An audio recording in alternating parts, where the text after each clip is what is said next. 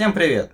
С вами снова Голос Врена, а это значит, что подкаст стал регулярным, и я буду радовать вас или бесить еще очень долго и довольно часто. На этой неделе я летал в Лондон на презентацию игры Battlefield Hardline.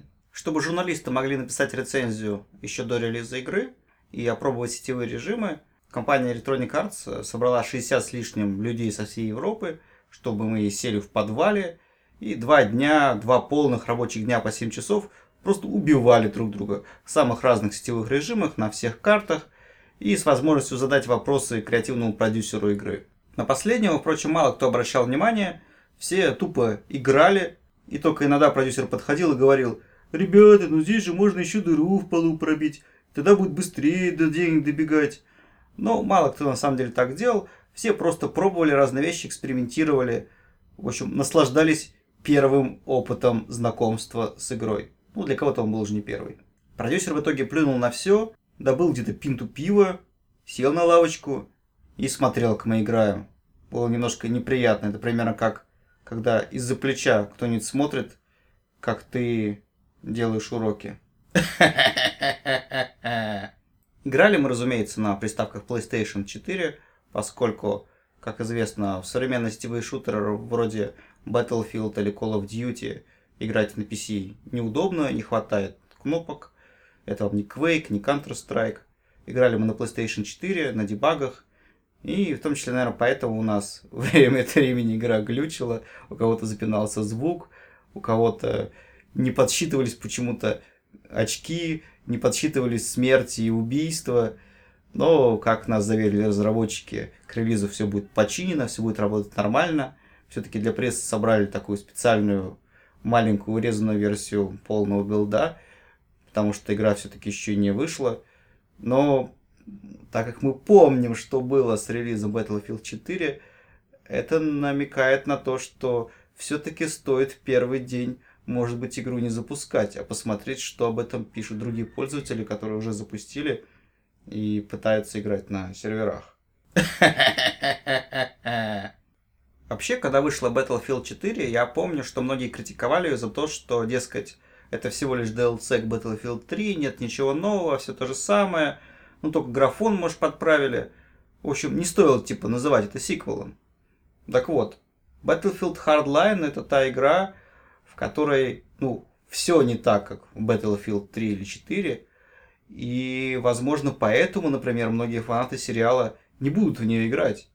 Потому что здесь не столько изменился, например, набор режимов, хотя он, конечно, изменился, сколько сменилась вся атмосфера, все направление, весь дух игры. То есть, если бы Battlefield Hardline назывался просто Hardline, без слова Battlefield, то, наверное, это было бы даже честнее. Ну, конечно, копий было бы продано, но куда меньше. Все дело в том, что Hardline это вообще ни разу не милитари шутер, даже в сетевых режимах.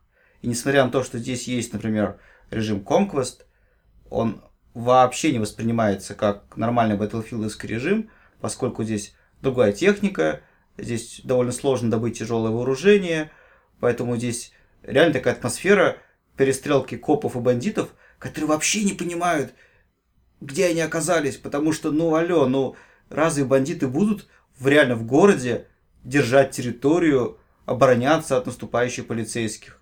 Бандиты, они бандиты, они схватили деньги в тачку и такие, йо-йо, погнали, погнали, деньги, деньги, рэп, рэп, пыщ-пыщ. К счастью, все остальные режимы, ну, кроме Deathmatch, которое, ну, понятно, что такое, они посвящены как раз именно в этой теме голливудских боевиков, про крутых копов, про подвязанных бандитов – который гоняет по Лос-Анджелесу и получает это удовольствие и немножко денег. Здесь я передам слово Петру Сальникову, который понятно объяснит, почему ему понравился режим Hotwire, в котором нужно садиться в тачку, которая сама по себе мобильная контрольная точка, и просто весело гонять по ней по кругу, чтобы там друзья твои сидели сзади, отстреливать от копов, чтобы все взрывалось, пыщ-пыщ, и тебе начислялись очки просто за то, что ты весело, классно себя ведешь, и тебя все еще не поймали. Вот Hotwire э, кажется, как будто бы ради Hotwire это все затевалось.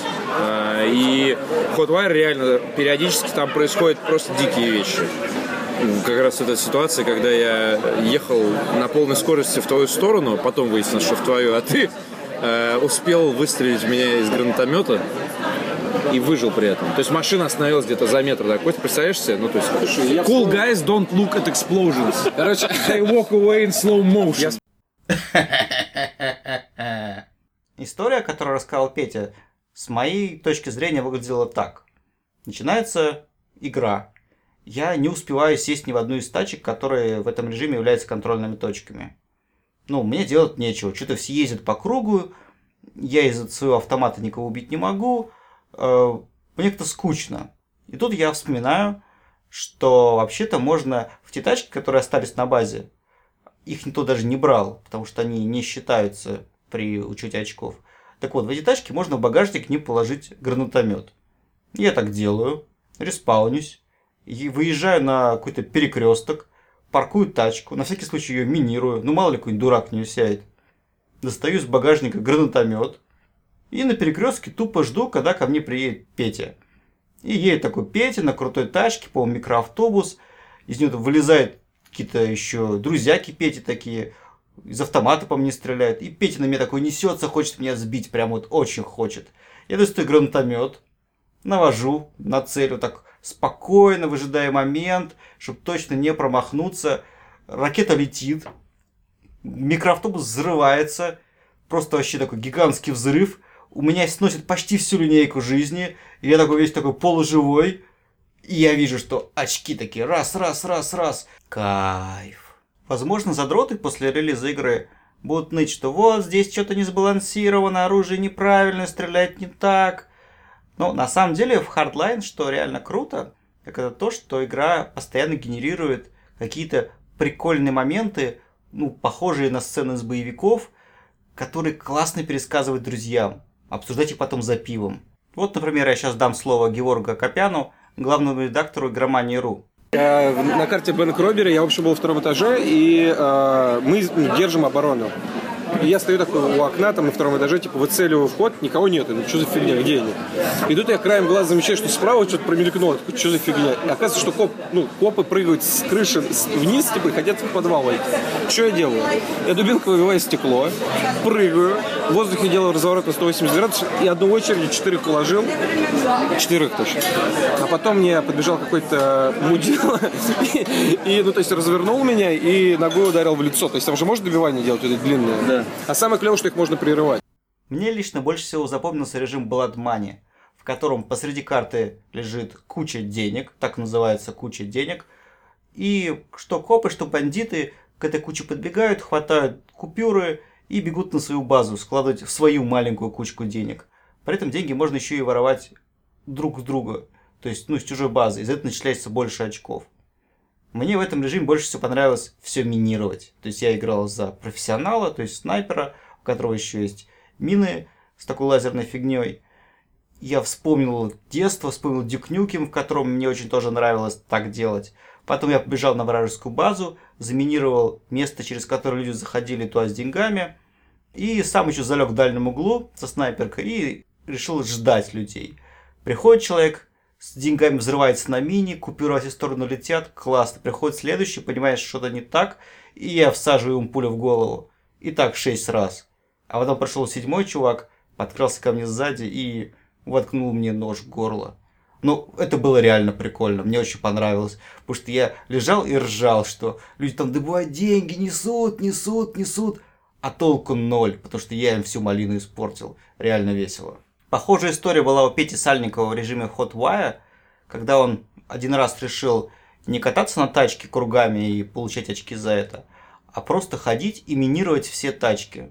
Ну, таким специальным перком саботаж у инженера. То есть подходит вражеский игрок к тачке, пытается в нее сесть, бам, взрыв, Петя начисляет все очки.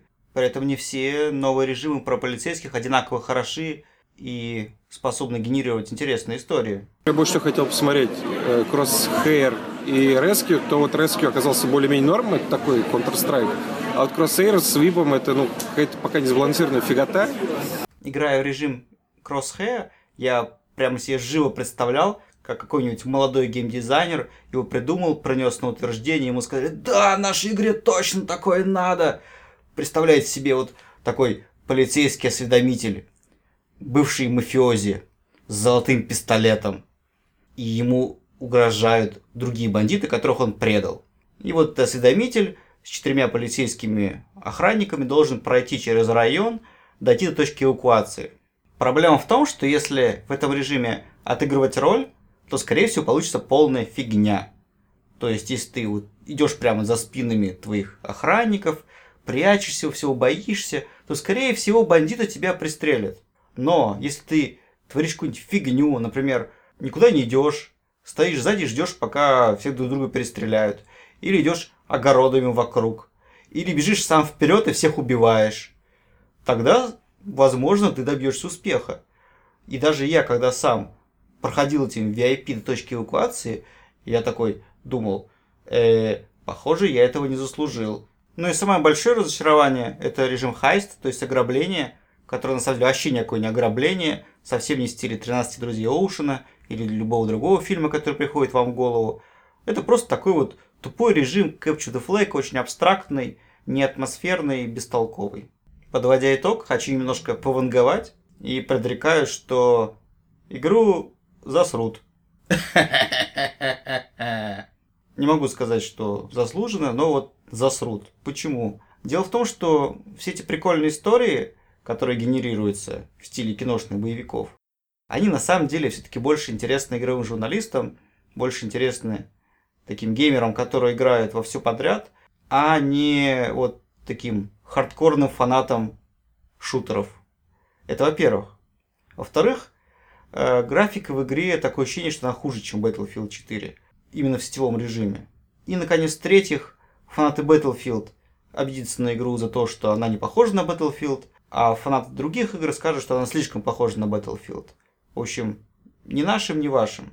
Поэтому, когда игра выйдет, не следуйте слепо за толпой, которая наверняка сформируется в интернете и радостно улюлюкая начнет репостить дебильные мемы. Ни в коем случае не обращайте внимание на пользовательский метакритик. Это самое днище. Спокойно изучите разные мнения, разные рецензии. Посмотрите на игру у друзей. И потом уже сами своей головой принимайте решение о покупке. И слушайте только тех журналистов, которым вы доверяете. Например, слушайте голос Врена. До свидания.